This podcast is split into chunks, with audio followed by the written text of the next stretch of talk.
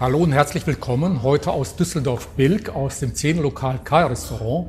Und mein heutiger Gast ist wahrscheinlich, wie viele sagen, Deutschlands bekanntester Philosoph. Er ist Publizist und Serien-Bestseller-Autor, nämlich Richard David Precht. Hallo. Schön, dass wir uns äh, wieder treffen können zu Ihrem neuen Buch. Ich habe bewusst gesagt, Serienbestseller. Äh, Autor, es gibt eine ganze Reihe. Ich hatte neulich erst mit Frank Thelen, der Serienunternehmer. Es gibt wenige Serien-Bestseller-Autoren, Herr Precht, aber zu dem gehören Sie. Und Ihr aktuelles Buch von Anfang an wieder ganz oben dabei, künstliche Intelligenz und der Sinn des Lebens. Bevor wir anfangen, vielleicht ganz aktuell, der indische Philosoph äh, Sen hat ja jetzt gerade den Friedenspreis des deutschen Buchhandels äh, bekommen. Und sein Thema ist ja so ein bisschen globale Gerechtigkeit. Ja. Brauchen wir mittlerweile Philosophen, die uns darauf aufmerksam äh, machen, wie wichtig es ist, also über eine bessere, menschlichere Welt nachzudenken? Können das nur noch Philosophen leisten?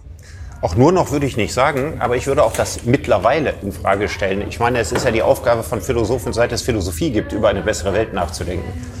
Damit hat die Philosophie mal angefangen. Also wenn wir die Wurzeln der abendländischen Philosophie bei, bei Platon anfangen lassen, dann geht es da von Anfang an um die Frage, was ist ein gutes und ein gelingendes Leben und was ist ein gutes und gelingendes Leben für viele. Und da sind wir genau bei der gleichen Frage, die sich die Menschen seit zweieinhalbtausend Jahren philosophisch stellen. Und deswegen ist es ganz natürlich, dass Philosophen sich darüber Gedanken machen. Äh, kommen wir jetzt zum eigentlichen Thema künstliche Intelligenz und der Sinn des Lebens. Also ich glaube, Sie sind der Einzige oder der Erste zumindest, der explizit künstliche Intelligenz mit dem Sinn des Lebens äh, verbindet. Und als ich das Buch gelesen habe, äh, kam mir natürlich sofort die Frage, nimmt uns künstliche Intelligenz den Sinn des Lebens? Und im gleichen Zuge habe ich mich auch erinnert, vor fast genau einem Jahr, Herr Brecht, haben wir uns auf der Frankfurter Buchmesse äh, getroffen zu dem dritten Band Ihrer Philosophiegeschichte Sei du selbst. Ja, im Grunde eine Aufforderung von Sören Kierkegaard. Und äh, das hat mich dann natürlich auch ein bisschen mit dem Thema verbunden, also Fragen zu stellen, was macht KI mit uns und den Menschen oder mit jedem Einzelnen, nicht nur für die Menschheit? Und ermöglicht es überhaupt äh, künstliche Intelligenz noch ich selbst zu sein. Gibt es da Parallelen, als Sie das Buch geschrieben haben, zu sagen, okay? Ja, es gibt kleine Parallelen. Also Kierkegaard kommt zwei, dreimal auch in dem Buch vor. Ähm, man kann die Frage, ob künstliche Intelligenz den Sinn des Lebens nimmt oder bedroht, nicht so einfach beantworten, weil künstliche Intelligenz ist kein Akteur. Interessant ist eigentlich, sich die Frage zu stellen, ob die Treiber der künstlichen Intelligenz, also diejenigen, die sie entwickeln oder die Formen, Wirtschaftsmodelle, für die sie eingesetzt wird, ob die in irgendeiner Form den Sinn des Lebens bedrohen. Und das ist eine Frage, die möchte ich offen darstellen, weil die Frage ja nicht entschieden ist. Ich äh, überlege mir in meinem Buch, was könnte ein sinnvoller Einsatz künstlicher Intelligenz sein, der mit dem Sinn des Lebens nicht kollidiert und versuche zu warnen vor bestimmten Einsatzfeldern künstlicher Intelligenz, wo ich glaube, dass sie die selbst, menschliche Selbstbestimmung rauskürzen und damit langfristig möglicherweise auch für viele Menschen die Sinndimension. Herr Precht, spezielle Frage. Stellen Sie sich vor, wir sitzen jetzt hier wieder im K-Restaurant, aber wir haben das Jahr 2045. Und ich bin jetzt kein Mensch, sondern Maschine oder Roboter. Und der erste Satz, den ich formuliere und an Sie stelle, ist, äh, Je pense, donc je suis. Ich denke, also bin ich. Was wäre Ihre Antwort? Sie meinen Descartes. Äh, ja. Ich denke, also bin ich. Was, was, was ich glaube, was der Roboter sagen würde darauf? Nein, Sie, ich sage das als Roboter. Ja. Je pense, donc je suis, also ich denke, also bin ich. Ja. Was würden Sie darauf? Ich sage das jetzt als Sie Maschine. sagen das so. Okay, da würde ich sagen, falsch programmiert, weil wie gesagt, es ist Descartes. Äh, ich denke, also bin ich. Und zweitens würde ich sagen, da hat der äh, Roboter brav etwas auswendig gelernt, dessen tieferen Sinn er nicht verstehen kann, was er aber in der Lage ist, von sich zu geben. Ja. Okay. Sie beschreiben in Ihrem Buch oder beginnen damit, dass wir momentan in der Gesellschaft uns in zwei oder zwei Linien haben, zwei Richtungen uns bewegen. Zum einen die ökologische, dass wir uns mit dem Thema Umweltschutz, Klimafrage und dergleichen beschäftigen, zurück zur Natur. Und die andere Linie ist die der Technokratie, der Technologen, Und in manche Tech-Visionäre im Silicon Valley glauben ja auch, den Menschen überwinden zu müssen. Äh, nur noch halb Mensch, halb Maschine und am Ende nur noch äh, Maschine. Und da ja, gibt es ja immer die beiden Schlagworte Transhumanismus und Posthumanismus.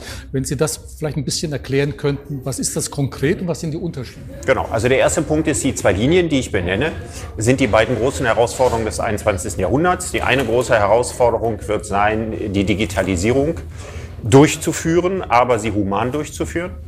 Und die zweite Aufgabe wird darin bestehen, die sozialen Marktwirtschaften in nachhaltige Marktwirtschaften zu transferieren, und zwar in wirklich nachhaltige und nicht nur welche, die irgendein grünes Label sich aufgeklebt haben, weil wir sonst am Ende des Jahrhunderts keine bewohnbare Erde mehr vorfinden.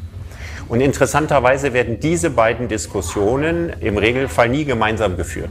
Das heißt, wenn wir über Digitalisierung reden, dann reden wir über schneller, höher, weiter. Aber wir reden nur ganz, ganz am Rande und nur in wenigen Sonderbereichen dafür, dass man damit ja vielleicht auch irgendwo Energie sparen kann oder ähnliches. Insgesamt drehen wir eine bestimmte Entwicklung, nämlich eine, die immer mehr Energie und Energie verlangt. Die drehen wir immer weiter nach vorne, während wir gleichzeitig wissen, dass wir so nicht mehr weiter denken und nicht mehr weiter leben können. Und das sind quasi zwei Geraden, die sich im Unendlichen schneiden. Das heißt, sie begegnen einander nicht. Jetzt haben Sie nach Transhumanismus und Posthumanismus gefragt. Beides sind im Silicon Valley sehr verbreitete, ich sag mal, Glaubensrichtungen. Die eine, da können Sie als Stellvertreter Elon Musk nennen für den Transhumanismus. Das ist die Zukunftsvision, die darin besteht, dass Menschen sich immer stärker Maschinen angleichen.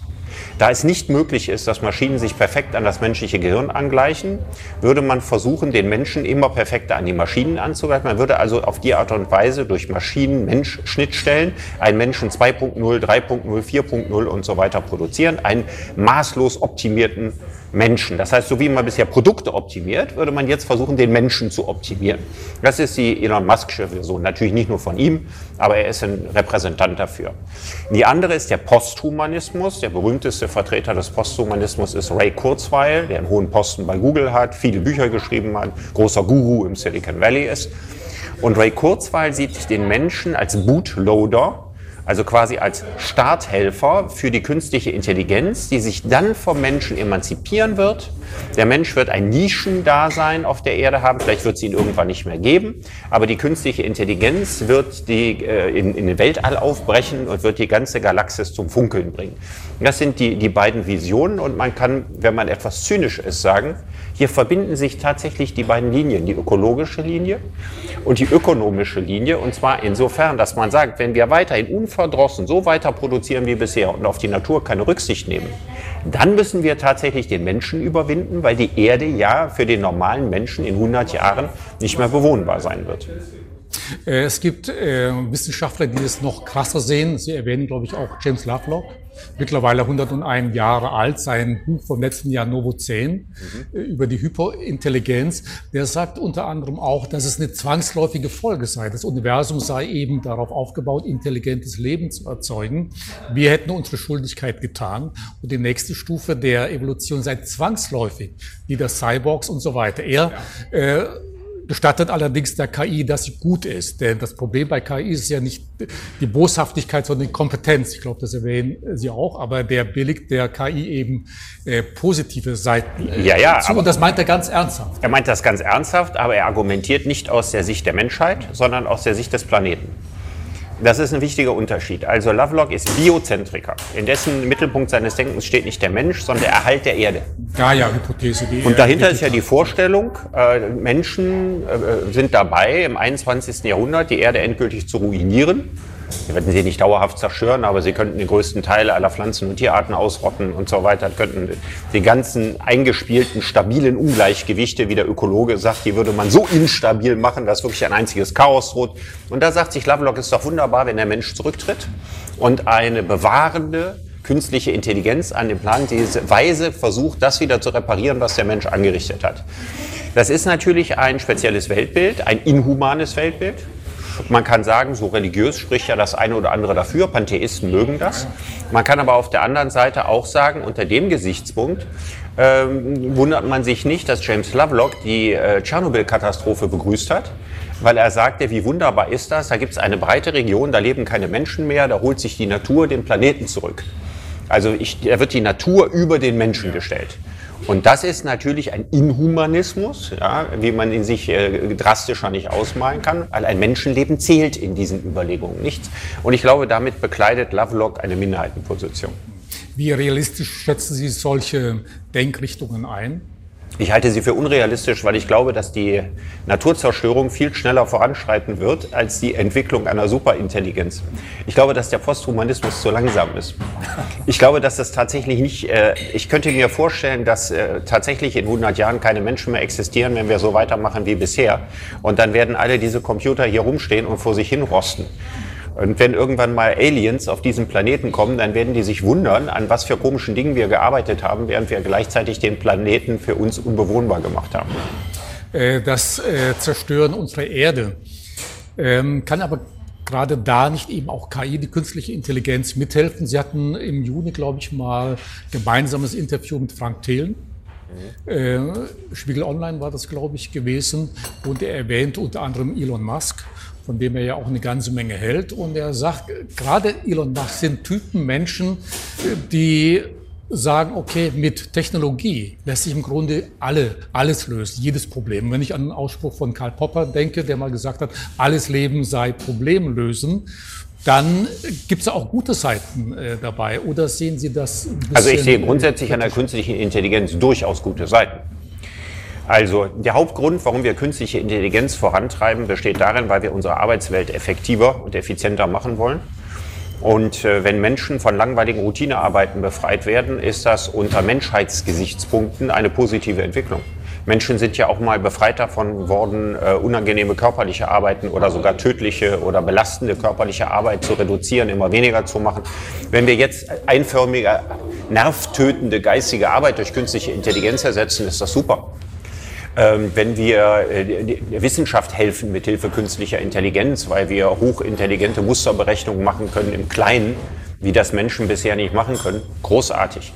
Wenn wir viel besser sehen können als der Mensch, ja, also Pixel-Mustererkennung und die selbstständig variieren können, ist das für die Wissenschaft toll und insbesondere für die Medizin großartig. Das heißt, ich sehe lauter positive Einsatzfelder künstlicher Intelligenz.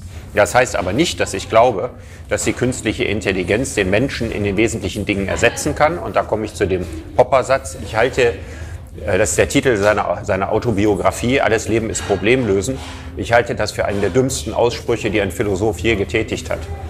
Denn den überwiegenden Teil, zumindest meines Tages, schaffe ich mir mehr Probleme, als ich löse. Menschen unterscheiden sich in mehr als zehn Punkten von künstlicher Intelligenz. Und einer der Punkte ist, dass Menschen sich häufig im Ungefähren aufhalten, relativ gedankenlos sind. Nicht, dass sie gar nichts denken, aber dass sie an nichts Konkretes denken, dass sie nicht zielgerichtet, dass sie nicht problemlösungsorientiert leben. Und ich glaube auch nicht, dass die meisten Leute äh, ihre Ehe so führen, dass sie sich gesagt haben, ein Problem, ich bin nicht gern allein, du bist jetzt die Lösung ja, sondern tatsächlich ist es auch so, in der Ehe ist es genauso, Ehen schaffen oder Liebesbeziehungen genauso viel Probleme, mindestens genauso viel Probleme, wie sie lösen. Trotzdem haben wir ein starke, starkes Bedürfnis danach, sie zu leben. Also der Mensch ist nicht in dem klassischen Sinne ein Pro eine Problemlösungsmaschine, wie sie von Popper oder vom Silicon Valley dargestellt wird. Das ist eine schiefe Anthropologie. Gut, wir sehen uns einig, KI kann mithelfen, Probleme, viele Probleme zu lösen, Armut, Krankheit, mit Corona hat bisher KI noch nicht so äh, geholfen, aber grundsätzlich. Ja, die ganz, ganz großen wichtigen Probleme möglicherweise nicht. Und da ist auch sehr einfach ein Grund für zu nennen. Die Menschheit hat nicht, also wenn man sagt, das ist das größte Problem der Menschheit, dann ist es nicht ein Erkenntnisproblem. KI ist aber ein Erkenntnisinstrumentarium. Ja. Sondern die größten Probleme sind Umsetzungsprobleme. Künstliche Intelligenz kann Donald Trump nicht verhindern. Ja, alle, alle politischen Entscheidungen, die zustande kommen, die sinnvollen wie die weniger sinnvollen, sind nicht eine Frage von völlig zu Ende gedachten Entscheidungen. Das rechnet man nicht durch, weil man all diese Dinge A nicht durchrechnen kann und B, weil in der Politik ganz, ganz andere Dinge überzeugend sind als derjenige, der am intelligentesten die Sache durchgerechnet hat. Das spielt in der Politik überhaupt keine Rolle. Äh, sie ähm, kritisieren auch an der KI, dass sie in Bereiche vordringt, die bisher, die es dem Kapitalismus bisher nicht möglich waren, nämlich, ich habe mir die Formulierung hier mal notiert, in die feine Unterwäsche des Bewusstseins einzudringen. Was meinen Sie konkret damit? Naja, wenn wir, wenn wir zum Beispiel, was es ja gibt, äh, Kleidungsstücke haben, in denen Sensoren sind, indem man merkt, wann fühlt sich jemand wohl, wann fühlt sich jemand unwohl, wann schwitzt er stark, wann weniger schwitzt er stark. Dann komme ich im Grunde genommen an Prozesse ran, die mir unter Umständen nicht mehr selber bewusst sind. Das heißt also, wir vermessen jetzt nicht nur bewusstes Handeln, sondern wir vermessen das Unbewusste. Und das ist eben der Bereich, den man bislang nicht richtig gut vermessen konnte. Den konnte man klar, wenn Sie in einen Laden gehen, dann weiß man, dass man die Produkte nach da stellt oder nach da stellt, je nachdem, ob Sie einen Bias haben, nach links zu gehen oder nach rechts und so. Also man hat sich immer schon damit beschäftigt, aber jetzt kann man das sehr, sehr, sehr genau vermessen. Und dadurch generiert man unglaubliche Mengen an Daten und diese Daten werden sehr, sehr wertvoll sein. Da stellt sich allerdings die Frage, ob wir diesen äh, wertvollen Datenschatz und ich sage noch ganz ausdrücklich betriebswirtschaftlich wertvoll, ja. nicht volkswirtschaftlich wertvoll. Das ist ein ganz, ganz großer Unterschied. Ja, weil das führt ja dazu, die, die ganze Datenkonzentration bei personalisierten Daten führt nicht zur Wertschöpfung, sondern zur Umverteilung von Wertschöpfung. Das wird immer betont von Menschen. Ja, das ist sehr wichtig zu wissen. Also an, mit anonymisierten Daten, ob das Krankenakten sind oder ob ich messe, wie viele Autos über eine Brücke fahren, kann ich Wirtschaftswachstum generieren. Mit personalisierten Daten, wenn ich weiß, wann Sie überall irgendwo Kaffee trinken und diese Daten hat Starbucks, dann weiß Starbucks, wie es gezielt seine Filialen so baut, dass die kleinen Kaffeebuden, die es noch irgendwo gibt, erledigt werden. Dann steigt aber unterm Strich nicht das Bruttoinlandsprodukt, sondern es verlagert sich von den kleinen zu den großen. Das ist die so wenig erkannte Gefahr und ich hadere mit den Liberalen, ja, dass, dass ich immer das Gefühl habe, das wollen sie nicht kapieren, weil das einfach nicht in ihr Weltbild passt. Weil von allen im Bundestag vertretenen Parteien, die Liberalen, die geringsten Probleme, würde ich sagen, mit dem personalisierten Datenhandel haben. Und das ist umso erstaunlicher, als dass sie ja die Partei der Freiheit sind. Äh, sie wählen auch so Beispiele, nochmal Stichwort die feine Unterwäsche des Bewusstseins. Es gibt ja heute Softwareprogramme zur Sprachanalyse. Das heißt, die Einstellung von Mitarbeitern wird davon abhängig gemacht. Man spricht mit KI und die, die KI findet heraus aufgrund ihrer Tonlage, äh, ob sie gut drauf sind, schlecht drauf sind, ob sie für diesen Managerjob geeignet sind oder nicht. Ist das eine gute Entwicklung? Ich halte es eine alberne Entwicklung. Also bevor ich an die Moral gehe, glaube ich erstmal, dass das eine Entwicklung ist, die sich nicht durchsetzt. Also wenn Sie auf eine Stelle 2000 Leute bewerben, dann wird man KI benutzen, um eine Vorauswahl zu schaffen. Aber am Ende ist ja nicht die entscheidende Frage, ob jemand in der und der Situation ein bisschen unsicher war. Wir wissen, kennen das Motiv ja gar nicht für die Unsicherheit, sondern am Ende ist auch die Frage, passt er wirklich zur Firma? Und das ist was, was künstliche Intelligenz nicht rausfinden kann. Die messbare Seite der Welt, sagt äh, der Philosoph Martin Seel, von dem ich viel halte, einer der, der ganz klugen deutschen Philosophen, die messbare Seite der Welt ist nicht die Welt, es ist die messbare Seite der Welt. Und wir fangen allmählich immer mehr an, die messbare Seite der Welt mit der Welt zu verwechseln und setzen KI in Feldern ein, wo ich glaube, es ist ökonomisch noch nicht mal sinnvoll ist, das zu tun. Abgesehen davon, dass es moralisch nicht unproblematisch ist, eine Maschine über menschliches Leben richten zu lassen. Das ist hier noch einer der harmloseren Fälle, aber uns begegnen da ja auch sehr viel dramatischer. Ja, in den USA Fälle. gibt es ja äh, Gerichtsurteile wo das Urteil davon abhängig gemacht wird, ob die KI eine Strafrückfälligkeit mit welcher Wahrscheinlichkeit berechnet Richtig. oder nicht. Ja.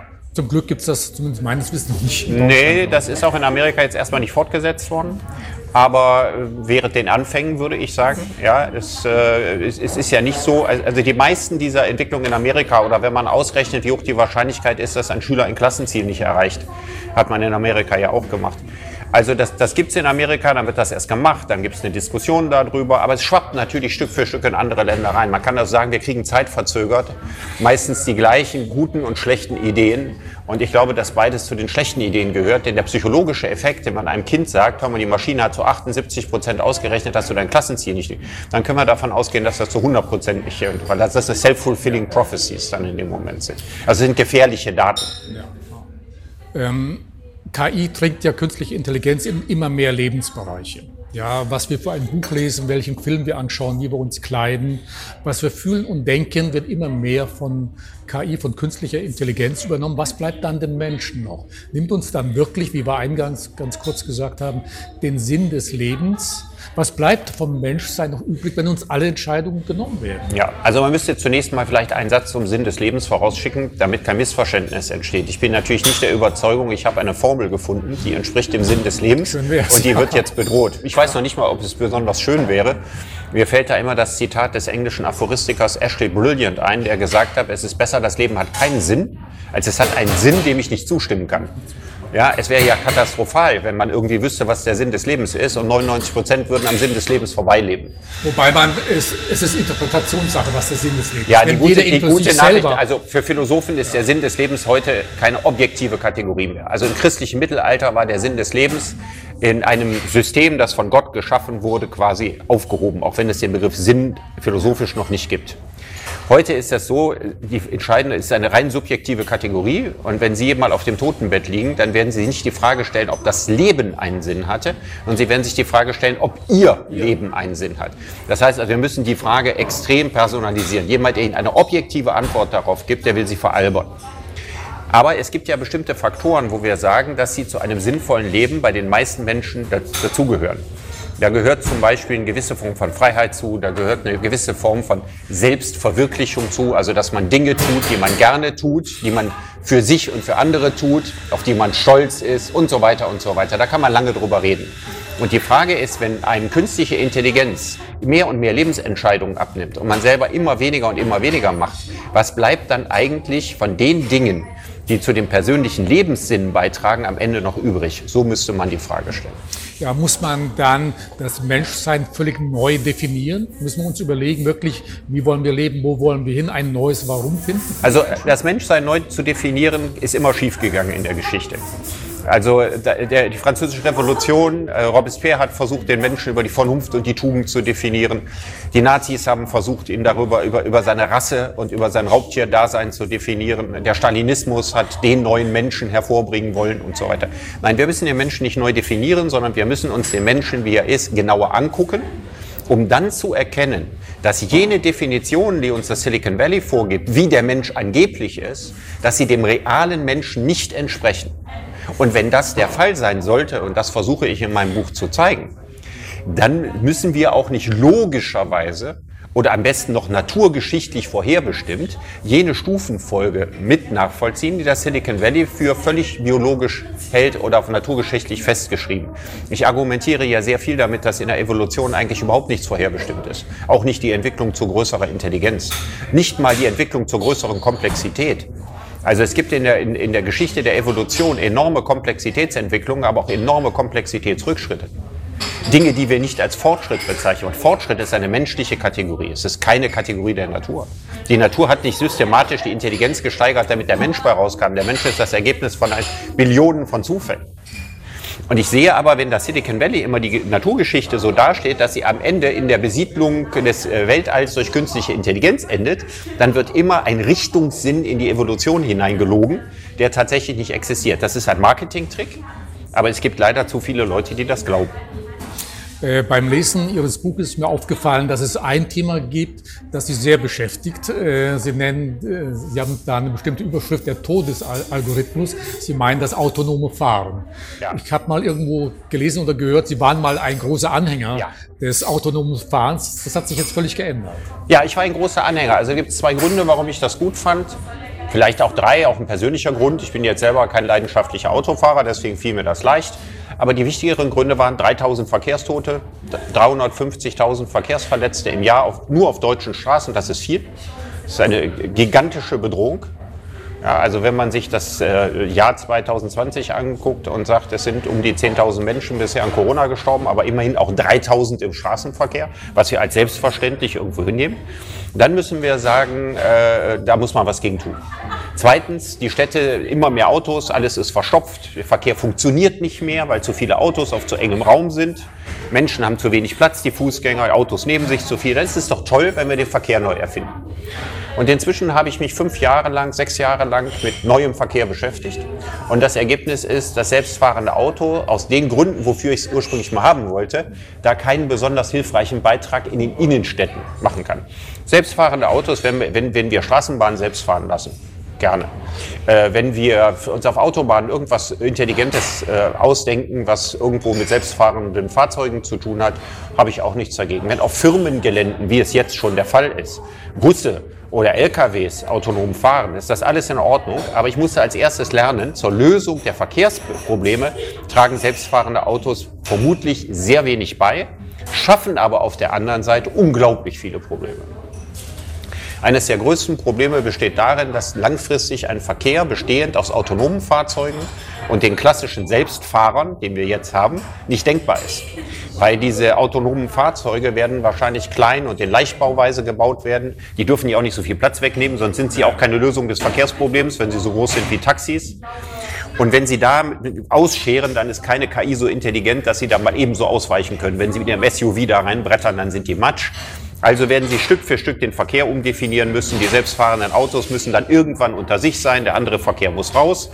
Und dann haben wir das Problem, dass die neuen Herren des Verkehrs die Fußgänger und die Radfahrer sein werden, weil diese smarten, intelligenten Autos einem nichts tun, weil die immer schön abbremsen und so weiter. Und damit die nicht so komplett gedisst werden, dass sie keinen Sinn mehr machen, muss man den gesamten Verkehr überwachen mit Kameras, muss das monitoren und so weiter. Und das sind Einschränkungen unserer persönlichen Freiheit, die an chinesische Verhältnisse erinnern. Und das alles nur, weil wir dachten, das kann uns in der Stadt helfen. Also E-Roller wären zum Beispiel großartig, wenn sie nicht ein zusätzliches Verkehrsmittel wären, sondern tatsächlich Autos ersparen würden. Äh, E-Bikes werden eine riesige Rolle im Verkehr der Zukunft übernehmen.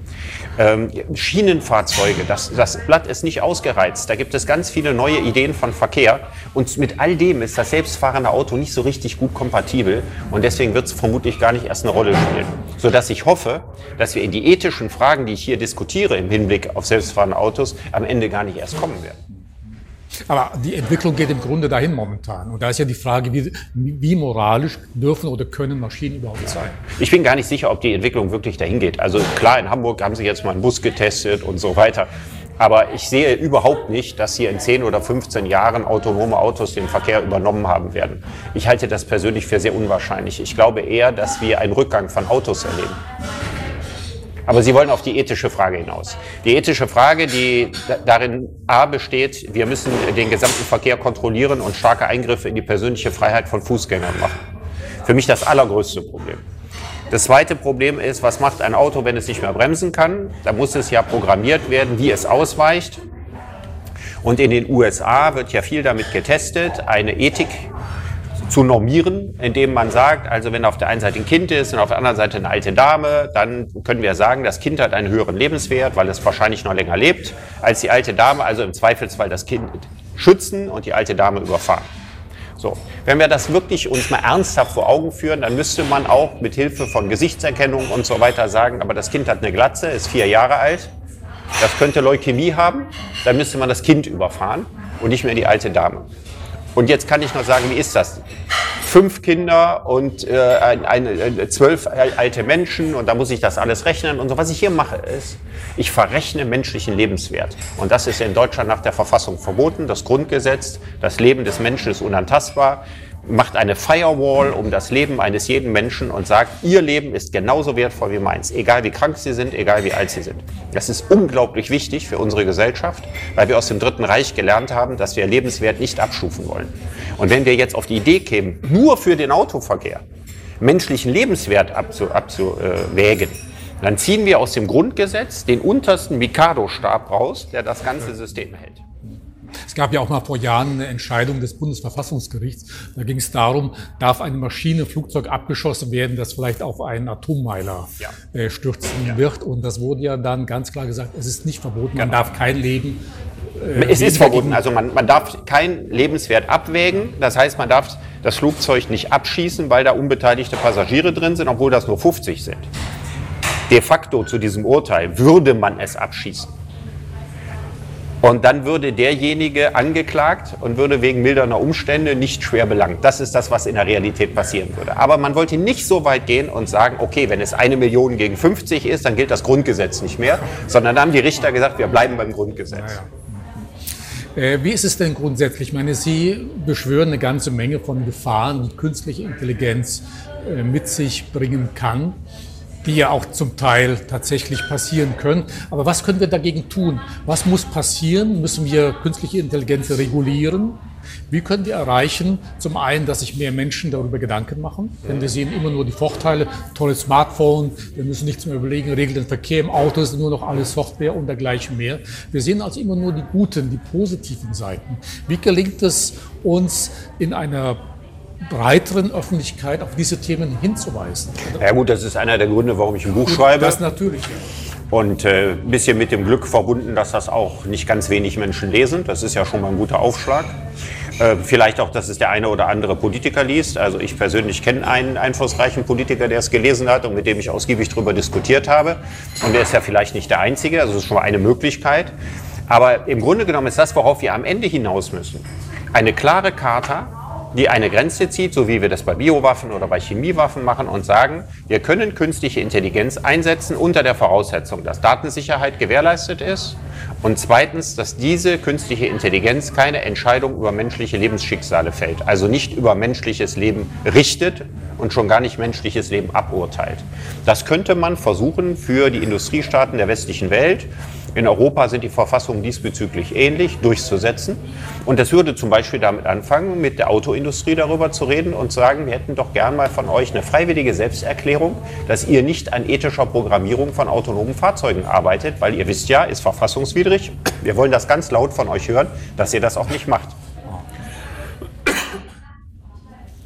Ähm, ich hatte vorhin mal erwähnt, Sie hatten im Juni, glaube ich, ein Interview mit Frank Thelen äh, zusammen und er ist ja selber Tech-Investor, Seriengründer. Und er hat immer wieder betont, wie wichtig es ist, uns vorzustellen oder unseren Kindern bereits beizubringen, wie ein Elon Musk oder Jeff Bezos denken. Das ist ganz, ganz wichtig. Hat er damit recht? Ja, also es ist wichtig zu wissen, wie diese Leute denken, um diese Leute zu verstehen und um zu verstehen, was da passiert. Ähm, er hat nicht gesagt, und da hat er sich auch gegen gewehrt, dass jedes Kind in Deutschland so, so denken soll. Aber was er sicher gemeint hat, ist, dass wir in Deutschland sehr wenig Unternehmensgeist haben, also Entrepreneurship. Es ist ja ein berühmtes Problem, äh, dass Deutschland äh, hervorragende äh, Universitäten hat, dass wir zum Beispiel in der Grundlagenforschung bei künstlicher Intelligenz weltweit zu den führenden Nationen gehören, dass wir aber sehr, sehr wenig Geschäftsmodelle daraus entwickeln. Und es ist tatsächlich so, dass in unseren Schulen Unternehmergeist, den lernt man da wirklich nicht.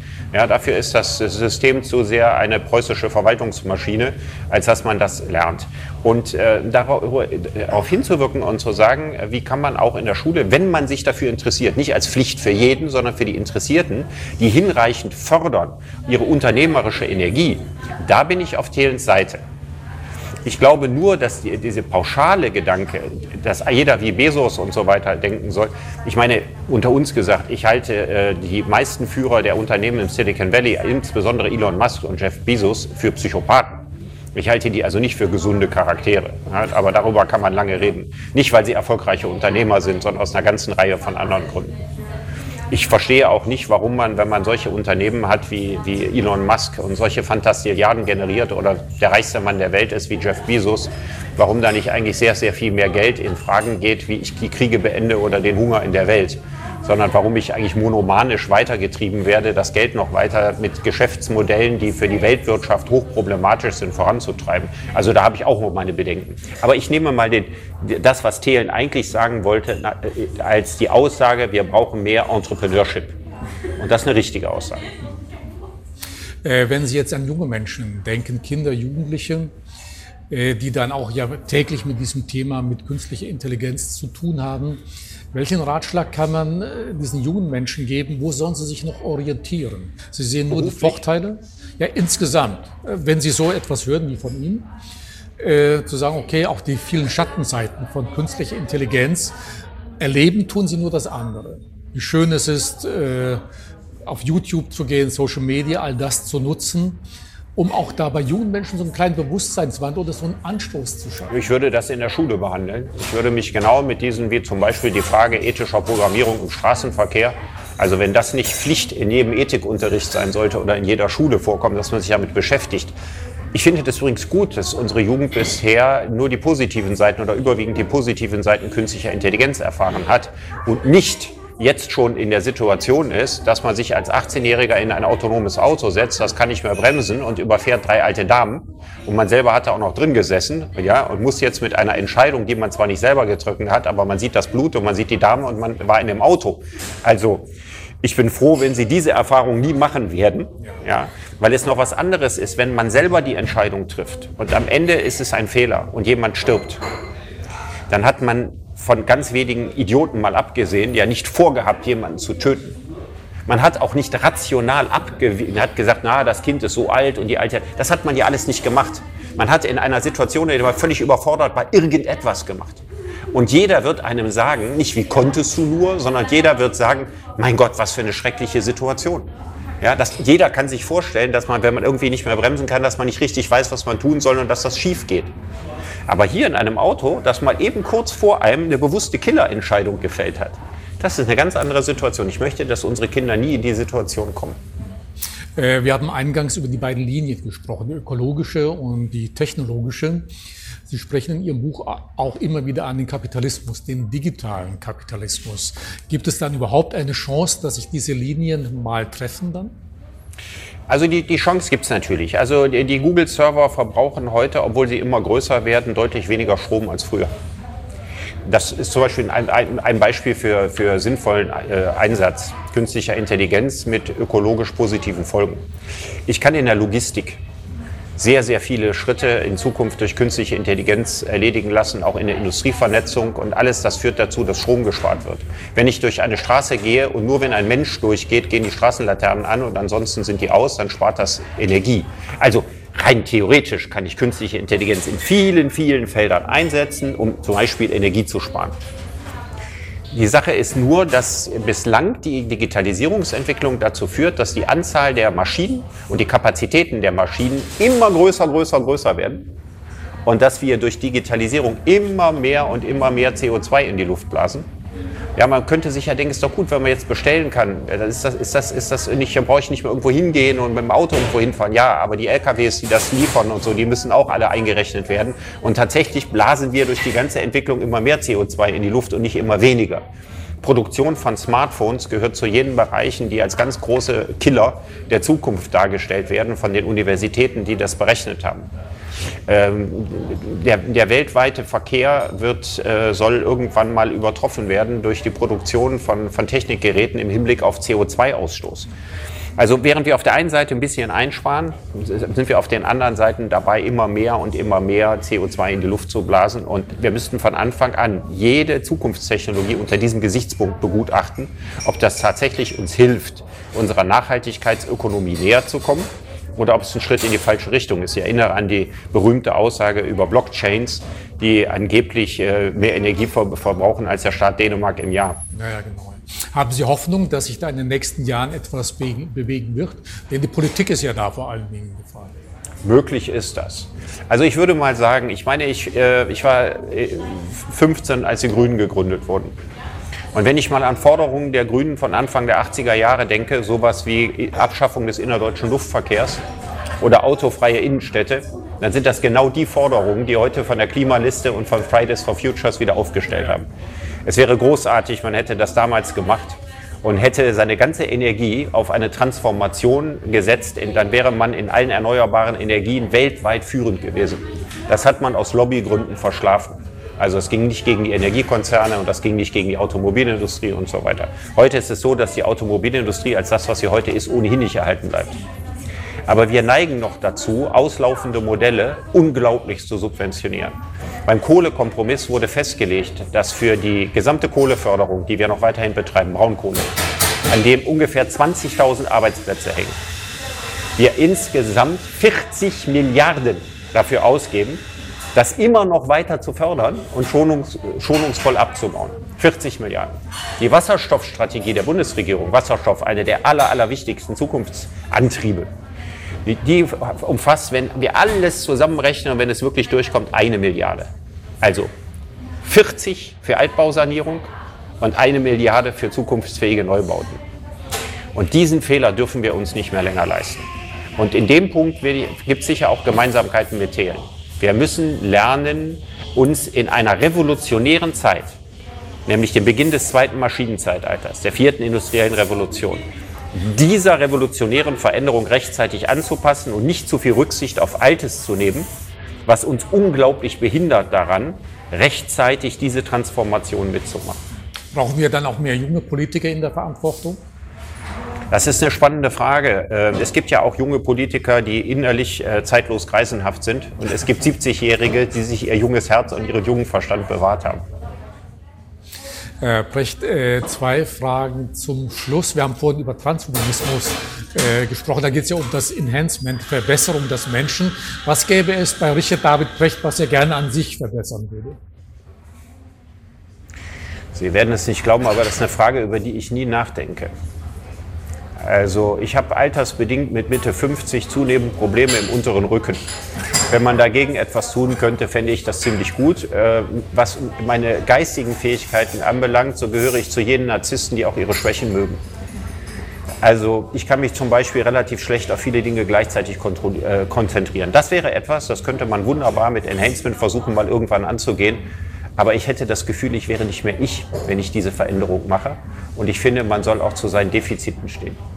Okay. Und weil wir ein paar Mal Frank Thelen genannt haben, da gab es auch in diesem Interview die Frage, das Beispiel bei Amazon Prime gibt es diese Serie Upload, wo man am Ende seines Lebens sein Bewusstsein uploaden, hochladen kann.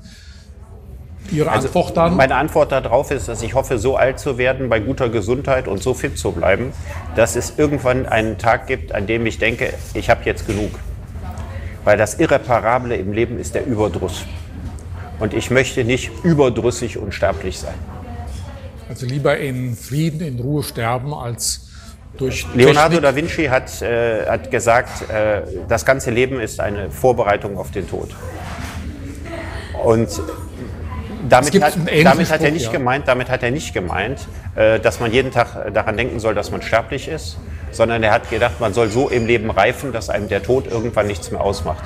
Ich glaube, Montaigne hat mal gesagt, philosophieren ist sich auf das Leben vorbereiten oder so ähnlich. Auf den Tod vorbereiten. Ja, auf den, auf den Tod, Tod, vorbereiten. Was ja, hatte ich genau. jetzt gesagt? Auf, auf das, Leben. Ja, ja, ja, auf den Tod auf vorbereiten. Den Tod ja, ja, ja, genau.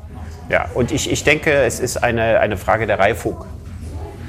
Und wenn ich diese Reifung nicht mehr machen muss, weil ich ja unsterblich werde, dann würde ich davon ausgehen, dass der Leichtsinn äh, das ganze Leben durchwalten wird. Und ein durch die Bank weg leichtsinnig gelebtes Leben führt irgendwann zu irreparablem Überdruss.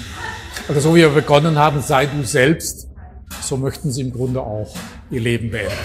Ich möchte mein Leben als äh, äh ich selbst äh, äh, beenden.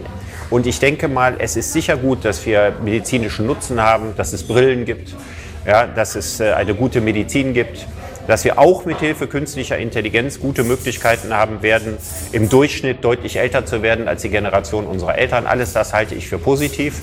Aber so im Bewusstsein rumzuspielen, dass ich da optimiere. Also nicht, dass ich bestimmte Demenzen oder sowas mindere, sondern dass ich optimiere, dass ich mehr als einen Menschen züchten will. Alle Formen der Menschenzüchtung sind in der Geschichte schiefgegangen.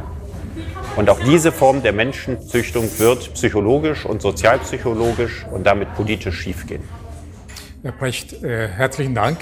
Sehr gerne. Äh, für unsere Zuschauerinnen, Zuschauer, Zuhörer, Zuhörerinnen nochmal ein ganz, ganz wichtiger Buchtipp, was ich an dem Buch toll finde. Sie haben auch etliche Kritiken, äh, wie ich gefunden habe.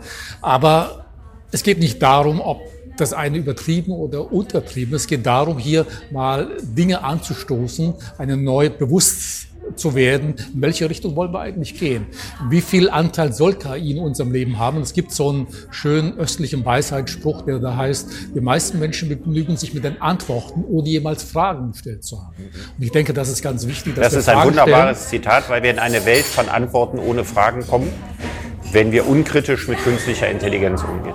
Also wenn wir nicht, wenn wir teilhaben wollen an der Zukunft und wenn wir KI regulieren oder beurteilen oder in der Hand haben lassen wollten, dann denke ich, ist das ein ganz wertvoller Buchtipp. Herr Precht, herzlichen Dank. Und ich, ich hoffe mal, dass Sie vielleicht ein Thema haben wir im Übrigen, oder in vielen dieser Bücher wird selten angeschnitten. Man spricht immer über künstliche Intelligenz, digitale Transformation, aber es gibt einen Bereich, nämlich in der Biotechnologie, wo sehr viel mehr aus dem Menschen noch gemacht werden kann in Sachen Transhumanismus, Posthumanismus, der wird meistens unterschlagen und nach meinem Dafürhalten ist er fast noch gefährlicher als künstliche Intelligenz, weil das ein Bereich ist, der an der Öffentlichkeit fast völlig vorbei Klar. Ich, gebe, Ihnen, ich, gebe, ich gebe Ihnen da völlig recht, das wird äh, in meinem Buch auch erwähnt. Ja. Ein ja, Buchtipp für Sie ist, sich damit zu beschäftigen. Transhumanisten ja. setzen weniger auf künstliche Intelligenz als auf biologisches Enhancement auch mal ein Thema für Sie, sich mit Biotechnologie. Habe ich schon In sehr Biologie habe ich gehört, war ja Ihr ja, ja, Lieblingsthema, Chemie nicht, wie ich gelesen schon habe. Schon sehr viel mit beschäftigt. Okay, also Herr Precht, herzlichen Dank. Sehr gern. Liebe Zuschauer, herzlichen Dank. Mehr Informationen zu dem Buch und zu Richard David Precht wie gewohnt auf unserer Website und natürlich auch nochmal im Podcast nachzuhören. Herzlichen Dank.